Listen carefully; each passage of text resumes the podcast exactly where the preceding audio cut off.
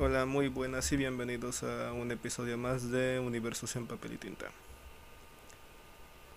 Ahora sí, ya, ya no me tarde semanas, ya podré tener un ritmo más, más acelerado. O sea, ya no tendrán que esperar semanas como la última vez. Ya la universidad está bajando un poquito el ritmo.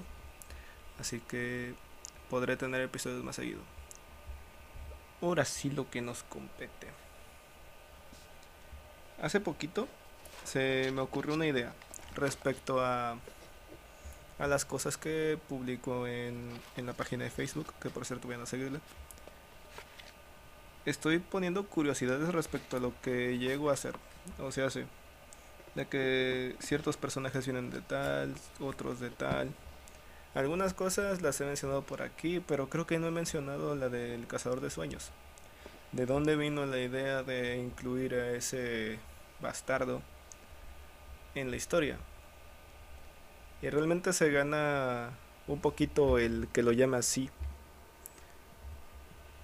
O al menos de que lo trate de una manera un poco despectiva. Ya realmente hay pocos villanos que realmente yo yo siento que tengo que acabar con ellos de alguna manera. Yo como autor. Porque sí, es un cuando realmente logro logro crear un antagonista que es realmente un una espina en el pie, por no decir algo más fuerte. Este uno como autor empieza a buscar una manera de, ok, este este sujeto es un dolor de cabeza. ¿Cómo hago que el protagonista haga, lo que tenga que hacer para sobrellevar lo que le está haciendo? ¿O cómo lo puede vencer de momento?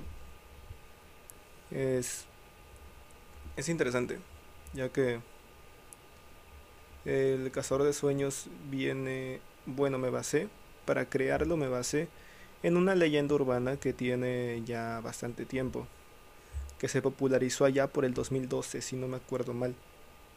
Que empezaron a salir un montón de videos al respecto y demás cosas.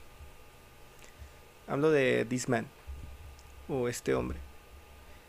Eh, puede que lo ubiquen un poco más la gente que estuvo muy metida en el internet durante el año 2012 y en el entorno de historias de terror, lo sobrenatural. En aquel entonces, This Man se hizo popular porque dicen varios testimonios alrededor del mundo que han soñado con ese hombre, pero realmente mm, cuando buscaron información sobre él, porque no me acuerdo en qué parte del mundo, si no me acuerdo mal, la policía pues entró a ver qué onda, porque se hizo incluso un estudio al respecto de por qué por qué la gente soñaba con ese sujeto. Y no hay información sobre él. Es como si eh, la misma gente... ¿Cómo lo puedo explicar? Es como si alguien soñara con ese güey y el caso se hace público. Eventualmente más gente empieza a soñar con él pues porque la información ahí está.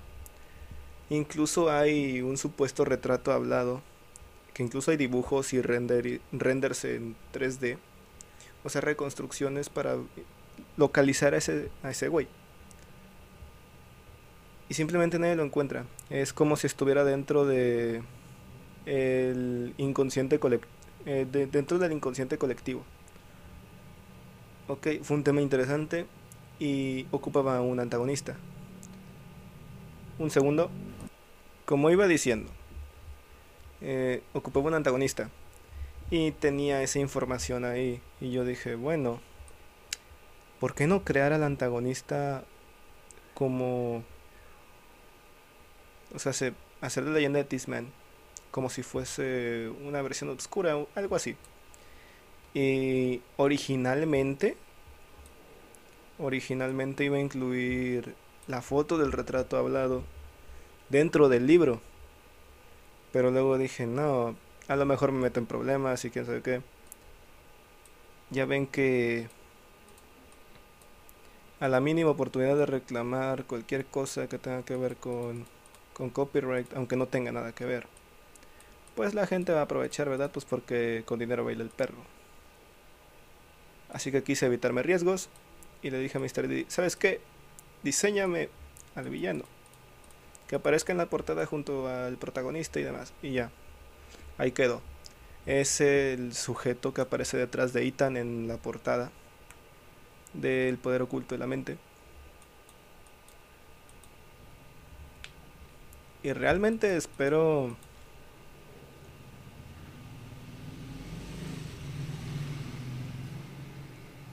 cosas del tercer mundo, disculpen. Este realmente espero poder sacar las ediciones especiales en algún momento un poco más cercano. Porque se podía incluir más, más perspectivas sobre el villano. Porque solo se muestra la mitad de su rostro. La otra mitad no. Pero se ve que es un sujeto mayor y demás. Y a pesar de eso, no se dejen engañar por las apariencias. Es fue un villano muy interesante de desarrollar. Porque a pesar de su apariencia, le dio una pelea a Ethan que fue tremenda. Real, disfruté hacer a ese villano, disfruté construirlo. Y disfruté el poder hacer que Ethan lo enfrentara. Con todo y sus dificultades. Ah, no quiero hacer spoilers. Cierto. Respecto al volumen 2. Ya está terminada, terminado el maquetado. Nada más estoy haciendo detalles finales para simplemente de repente ¡pum! soltarlo y pues ya está. Hablé con Mr. Diddy para lo de la portada y para finales de noviembre, si todo sale bien, ya, saldría a la venta sin problemas. Y a lo mejor sí podría ser eso de, de los descuentos de Navidad. Está en un tal vez, porque falta que Amazon me, me dé luz verde en ese aspecto. También... Cierto, algo que no he dicho es quién será la antagonista, porque ahora va a ser la antagonista del volumen 2. Lo especifico en la sinopsis, así que pues la sorpresa no... La sorpresa no se pierde, pues, porque no hay sorpresa. Ya va a venir especificado en la sinopsis, así que la antagonista va a ser Emma, uno de los personajes que acompaña a Ethan en el volumen 1. Todo, todo, todo su desarrollo y el por qué está en contra de Ethan pasa en el volumen 2. Todo. Realmente no, no lo hice nada más así porque sí. Realmente sí le di una justificación. Y para llegar a esa justificación tenemos que ver parte de los recuerdos de, de Emma. Así que es una dinámica bastante interesante. Ya no es solamente la, la perspectiva de Ethan en ese aspecto, también se muestra un poco de la perspectiva de Emma y el por qué se volvió así. Porque, según la sinopsis y el cómo la voy a plantear, este Ethan se ve en la obligación de, de ir contra Emma porque ella hizo algunas cosas que provocaron que le pusieran precio a su cabeza.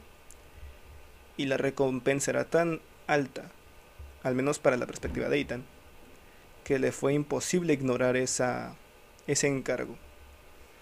Y no solamente Ethan va detrás de ella, eh, hay toda una asociación y gente afuera de esa asociación que quiere en su cabeza. Pero pues Ethan quiere la recompensa y demás cosas, así que, como dije anteriormente, con dinero baila el perro. Y pues ya. A partir de ese momento, pues las, desde el primer momento que Ethan va por ella, empieza a haber acción. Y esa acción no se detiene. Es... Lo consideré en cuanto a acción. El libro que más secuencias de, de combate tiene que he hecho hasta ahorita. Porque es una cacería constante de en dónde está, qué puedo hacer para que no, no se me adelante. Es una estiria floja constante por parte de las dos partes. Es. Es divertido. o sea, ya cuando. Porque yo, soy de. Al momento de completar la versión beta del maquetado, yo soy de leer otra vez lo que, es, lo que hice. Y si no lo disfruto, no lo saco. Simplemente si, no, si yo no disfrutaba eh, la experiencia de... Me pongo en el lado del lector, vaya. Si no me causa emoción alguna, no sale. Si no me causa inquietud, vaya, el saber qué va a suceder en la historia no sale. Tan sencillo como eso. Porque en todo esto de que simplemente el equipo está conformado por Mr. Diddy y por mí, hace que solamente yo sea el beta, el que sea el que prueba las cosas. O sea, se Yo soy el lector que le da luz verde. O sea, aparte del escritor, soy el que le da luz verde. Porque soy consciente de que Mr. Didi, la universidad lo consume. Aún así, aparte de la paga, aparte de la paga que le doy, es. Le doy una copia digital del maquetado final. Y ya, el maquetado final él ya lo tiene, realmente. Y ya... O sea, ya tiene una copia digital. Y pienso hacerlo así con gente que con el tiempo se vaya sumando al equipo. Que yo mismo los o las voy a buscar. Porque no, no tengo decidido todavía quiénes. En el momento que empiece a haber cierto nivel de presupuesto mensualmente, eh, voy a considerar el conseguir más gente en el equipo. Algunos en diseño, otros en cuanto a redes sociales y demás. Gente que le gente que le sepa mover más que yo. Esa es la expectativa, porque yo voy a ocupar siempre gente que sepa más que yo. Y eso quiero dejarlo como consejo para ustedes. Cuando busquen a. Cuando busquen a alguien que los ayude. O, en caso de que ustedes ya tengan cierto presupuesto y de plano en lugar de una ayuda quieren contratar a alguien y estarle pagando por mes, busquen a alguien que sepa más que ustedes. Me lo van a agradecer. Porque aparte de que ellos van a hacer ese trabajo, ustedes pueden aprender cosas, no necesariamente del área que ellos están desempeñando. Incluso puede que aprendan un poco de la disciplina y lo que ellos hacen para lograr las cosas. Porque, ah, como me dijo un maestro una vez, el éxito se logra con disciplina. Sí, el talento tiene mucho que ver en ocasiones, pero no siempre. Realmente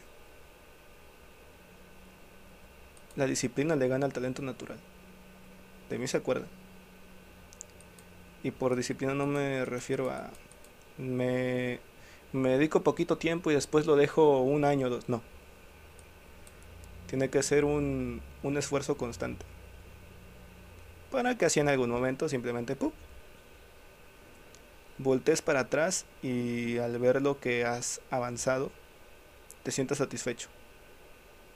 Es así como yo lo veo. No sé cómo lo vean ustedes o quién sabe. Porque también he visto gente que no contrata gente que... O sea, personas que no contratan gente que, que sepa más que ellos porque tienen miedo de que ellos le quiten su trabajo, güey. No, cabrón. Míralo como una oportunidad para, para crecer tú mismo. va, si esa persona va a desempeñar tu mismo, o sea, un área parecida a la tuya, y tú eres empleado, ok, ¿qué te detiene? Si él logró ser chingón, porque tú no eres chingón, güey? Y no siempre se trata de, de que buscar opciones de paga. Porque todos los cursos que yo he hecho han sido gratuitos en distintas plataformas. Y bien dicen, eh, sí, es difícil encontrar contenido gratis en Internet en cuanto a educación. Contenido de calidad, no me refiero al primer link que te encuentres y ya está. Un segundo. Realmente es cosa de buscar, arañar. O sea, se realmente debes rascar de bastante para poder llegar a algo algo que a ti te te satisfaga. Al menos en mi caso, y sé que habrá más gente como yo. Que la información esté completa. Y también hay ciertos trucos que no los mencionaré aquí para obtener ciertos cupones. Nomás digo, guiño guiño. Ya sabrán ustedes cómo lo hacen. Al menos la mayoría que la mayoría de los cursos que he hecho últimamente son respecto a tecnología y más que nada enfocados al desarrollo web, que en algún momento voy a tener en, en línea un sitio web, en el cual empezó como, de cierta manera, como excusa para mí mismo, lo empecé como un proyecto escolar, pero sé que lo voy a ocupar, sé que lo voy a, a subir y que esté en línea. En un primer momento en un subdominio porque pues presupuesto, presupuesto, en cuestiones de presupuesto, pues no hay mucho presupuesto. Pero cuando pueda realmente que yo sea consciente de que puedo pagar cierto monto al mes por, por un dominio y que simplemente aparezca nombre tal, punto tal, puede ser punto .com, punto .mi, lo que sea. El momento que yo tenga eso, las cosas serán más sencillas.